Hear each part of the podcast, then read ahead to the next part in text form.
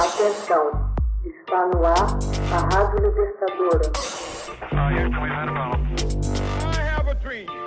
Começa agora o Hoje na História de Ópera Mundi. Hoje na História, 16 de novembro de 1945, Unesco é fundada por 37 países. A Unesco, Organização das Nações Unidas para a Educação, Ciência e Cultura, organismo especializado do Sistema das Nações Unidas, com o objetivo de contribuir para a construção da paz, reduzindo a pobreza, promovendo o desenvolvimento sustentável e o diálogo intercultural.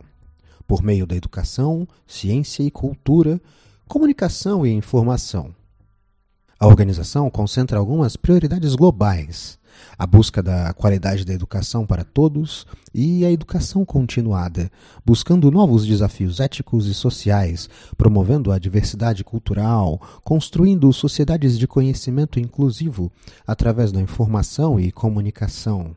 Cuida, em especial, do continente africano e da igualdade de gênero. A Unesco tem sua origem ainda no tempo da Liga das Nações a organização criou uma comissão em 21 de setembro de 1921 para estudar a questão da educação e cultura. O CIC foi oficialmente criada em 4 de janeiro de 1922 como um órgão consultivo composto por pessoas eleitas com base em suas qualificações intelectuais. O AEC Instituto Internacional de Cooperação Intelectual foi criado em Paris em 9 de agosto de 1925 para atuar como uma agência executora para a CIC. No entanto, o trabalho dessas organizações foi interrompido com o início da Segunda Guerra Mundial.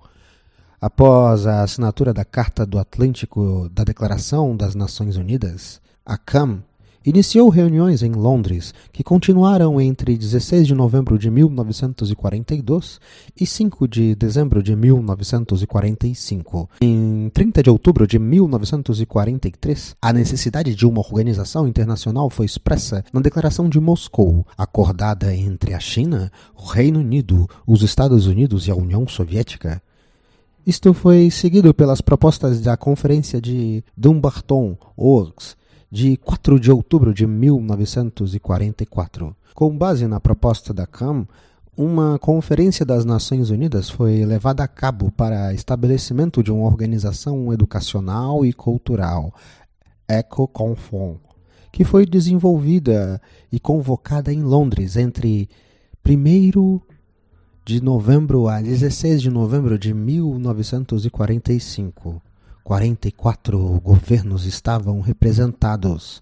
Na conferência, a Constituição da Unesco foi apresentada e assinada por 37 países e uma comissão preparatória foi estabelecida. A comissão reuniu-se entre 16 de novembro de 1945 a 4 de novembro de 1946, quando a Constituição da Unesco entrou em vigor após sua ratificação. A organização fixou sua sede em Paris.